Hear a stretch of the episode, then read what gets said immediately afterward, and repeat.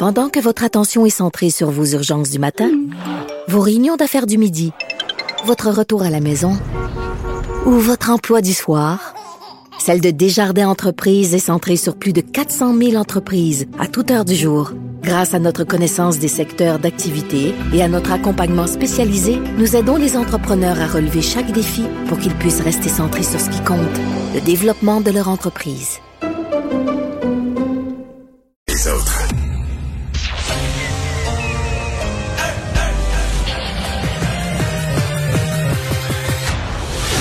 Dumont.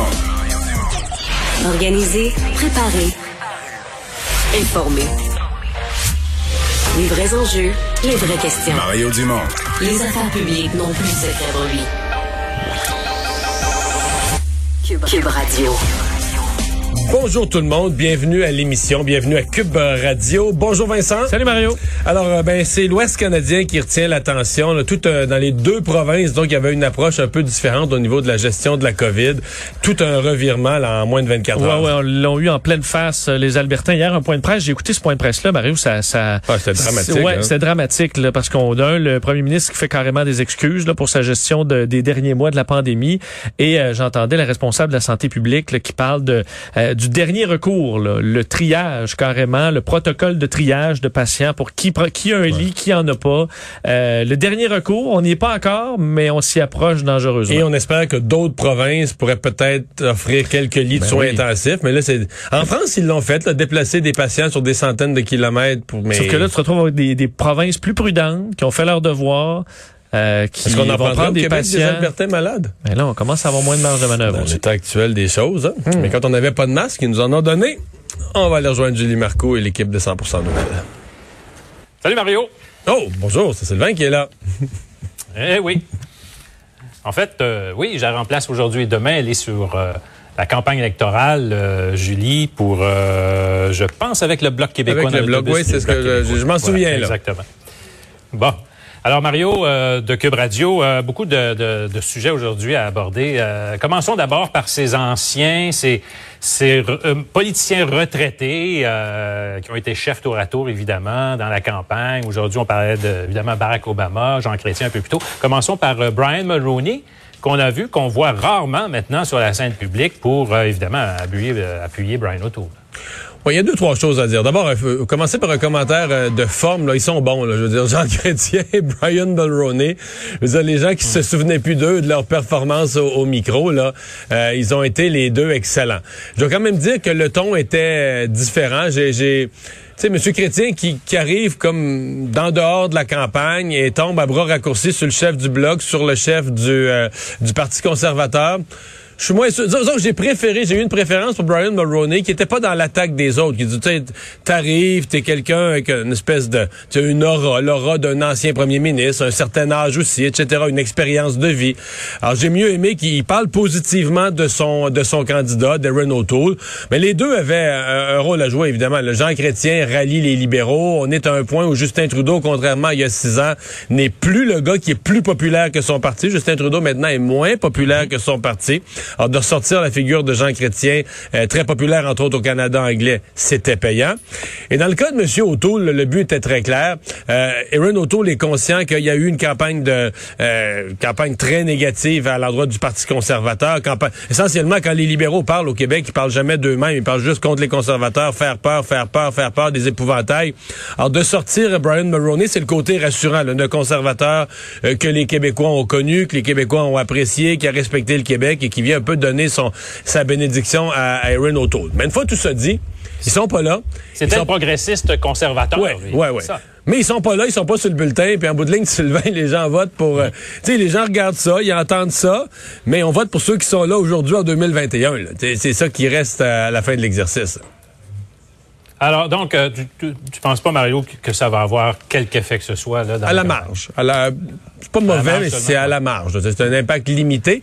Euh, ce matin, euh, Emmanuel Traverse faisait remarquer dans une discussion que, mettons qu'il y avait une, une- une presque vague conservatrice. C'était une grosse montée que les gens avaient beaucoup aimé Renault Tool.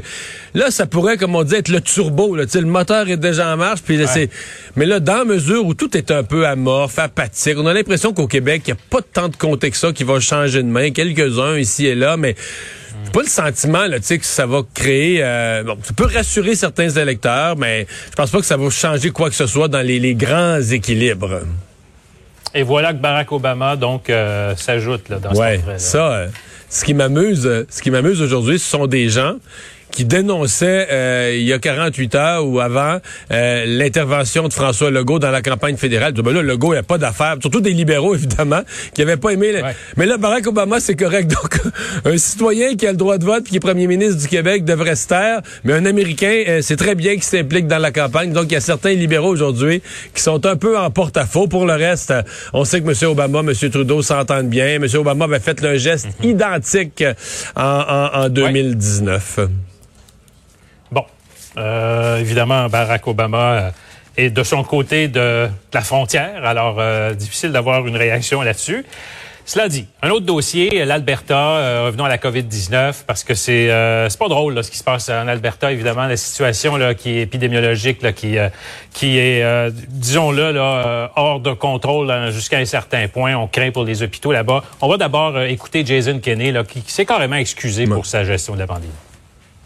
Based on our analysis of other jurisdictions around the world with similar rates of vaccination, we believed that we could prudently move away from addressing COVID as a pandemic and towards an endemic. It is now clear that we were wrong, and for that, I apologize. C'est quand même fort, là. Ouais, puis la phrase d'après, la phrase d'après, il a parlé, là, de, ou quelques phrases après, de, du devoir moral, éthique d'un gouvernement de faire tout ce qui est possible pour sauver des vies. Mais tu sais, Sylvain, au, moment où il dit ça, là, il y a 27 morts. Hier, le bilan en Alberta, c'était 27 décès. C'est Non, c'est lourd. Et là, on est du côté de l'Alberta. C'est tout un virage. La Saskatchewan aujourd'hui, c'est important de le dire. Hier soir, c'était l'Alberta, puis aujourd'hui, c'est la Saskatchewan qui suit. Donc, les deux provinces qui étaient récalcitrantes. Bon, des gouvernements conservateurs avec une population qui aime bien sa liberté, puis tout ça. on connaît un peu la mentalité dans l'Ouest canadien, mais là, ils sont rattrapés par la réalité de la COVID. Et dans le cas de l'Alberta, euh, on a lancé une espèce d'appel à l'aide. Là, est-ce qu'il y a des, des gens, est-ce qu'il y a des unités de soins intensifs dans les autres provinces qui pourraient prendre les débordements de soins intensifs que l'Alberta ne pourrait plus assumer. En Saskatchewan, on a dit, nous, on en a plein les bras, il a pas question. Peut-être du côté de la Colombie-Britannique, qu'on pourrait accueillir certains patients. L'Ontario, ça semble être regardé aussi, mais là, tu comprends qu'on parle de transporter des patients qui sont rendus tellement malades qu'on les amène aux soins intensifs sur des milliers de kilomètres. Est-ce qu'au Québec, on en prendrait? Si la question nous était posée. Quand on a, quand on a manqué de masques, Jason Kenney nous avait fourni des masques. Mais maintenant que Jason Kenney, s'il nous demande des lits de soins intensifs dans l'état de notre système de santé, est-ce qu'on accueille des Albertains?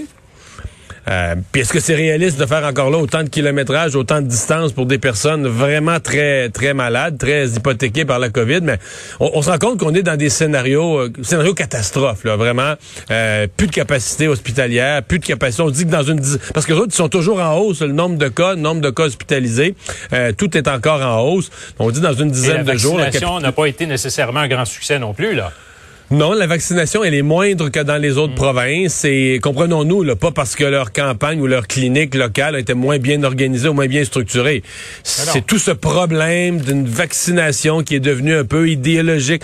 Je, dois t'avouer, euh, moi j'en suis une personne plus à droite. Puis euh, quand on fait le lien, les gens plus à droite, moins vaccinés, c'est un mystère pour moi. dire que j'ai de la misère à comprendre comment on peut établir un lien. Est-ce que l'exemple, les diabétiques euh, plus à droite, plus à gauche, souverainistes, fédéralistes, prennent plus ou moins leur insuline? Ou tu sais la médicamentation en tout cas c'est quelque chose de médical. Tu as un problème tu as une solution que, que la médecine a permis de découvrir. Alors là dans ce cas-ci à cause de théories du complot puis toutes sortes de patentes je dois avouer qui, qui, me dépassent moi qui sortent de ma de ma capacité de comprendre là. Il s'est inséré euh, des théories de complot dans certaines idéologies politiques qui fait que des gens euh, ben t'as la science, les données sont claires, il n'y a pas d'ambiguïté, le vaccin est bon, il est sécuritaire, il y en a 6 milliards de données sur Terre des vaccins, on n'est plus des cobayes. Là. Tout, tout, toutes les données sont là, tout est clair. Il n'y a pas d'idéologie politique, là, que tu sois de, toute forme d'idéologie, des verts aux conservateurs, tu devrais dire, bon, on va aller me faire vacciner, après ça, j'irai voter, c'est en fonction de mes opinions, j'irai voter, c'est une autre affaire. Mais je comprends assez mal euh, qu'est-ce qui s'est passé. Mais donc, l'Alberta a souffert de ça avec un taux de vaccination euh, pas très en bas, mais quand même clairement en bas euh, de la moyenne canadienne, puis par exemple du Québec où on a un taux plus élevé. Ben, cela dit, euh, est-ce que le Québec pourrait recevoir des patients de, de l'Alberta? Peut-être, mais reste que dans le réseau actuellement, autre dossier, il manque 4000 infirmières. Pas sûr que. Ouais, c'est la, c'est la crise de la semaine. Euh, je pense qu'il y a pas mal. J'écoute autour de moi. Je pense qu'il y a pas mal de Québécois qui sont quand même euh, un peu assommés. C'est-à-dire que tout le monde avait pris conscience qu'il y avait un problème bien réel là, de, de main d'œuvre.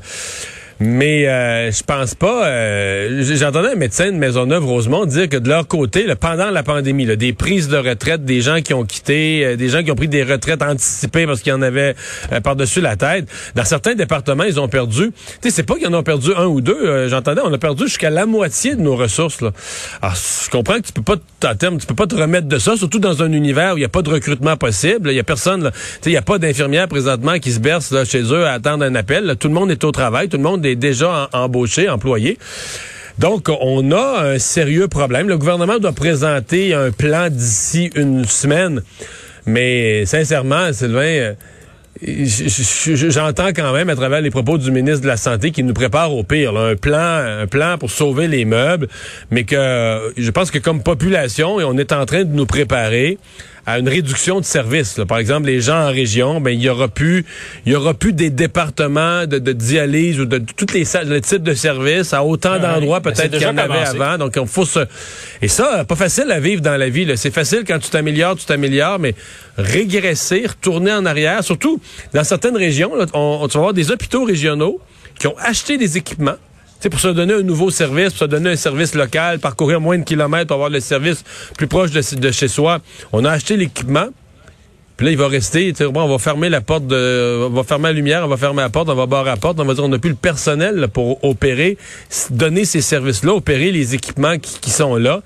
Ça va, euh, ça va faire mal. Ça va faire vraiment mal. Ben, c'est de la pression. Euh, on. Euh, Alain Laforêt nous parlait de l'urgence de l'hôpital du Suroît qui euh, est obligé de fermer. On a entendu sanitaire cette semaine un peu plus tôt à d'autres endroits. C'est déjà commencé et les infirmières euh, viennent de signer une convention collective.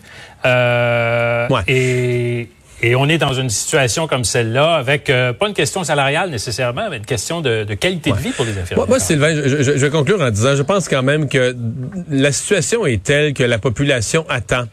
Euh, des organisations syndicales plus qu'une critique générale de dire ah le gouvernement nous a maltraités puis là ben là les, les infirmières sont parties. Je pense qu'il faut se mettre en mode solution. La première étape, là, je pense que les grandes organisations qui représentent des infirmières devraient faire des appels extrêmement musclés, extrêmement pressants à ce que leurs membres aillent se faire vacciner. Déjà, si on réduisait le nombre, on sait qu'on va en perdre quelques-uns, quelques-unes euh, au 15 octobre qui seront pas vaccinés. Aujourd'hui, le gouvernement a été très clair. Puis quand on parle à tous les experts en santé publique, ils disent toute la même chose. On peut plus permettre que des personnes fragiles, que des personnes soient soignées dans des hôpitaux où il y a du monde non vacciné. Mais je pense que euh, il y a, y a, à un moment il y a une responsabilité. Oui, je comprends que tu es syndicaliste, tu défends tes membres, ils font bien, ils font ardemment, mais à un moment donné, tu as une responsabilité sociale, surtout en temps de crise.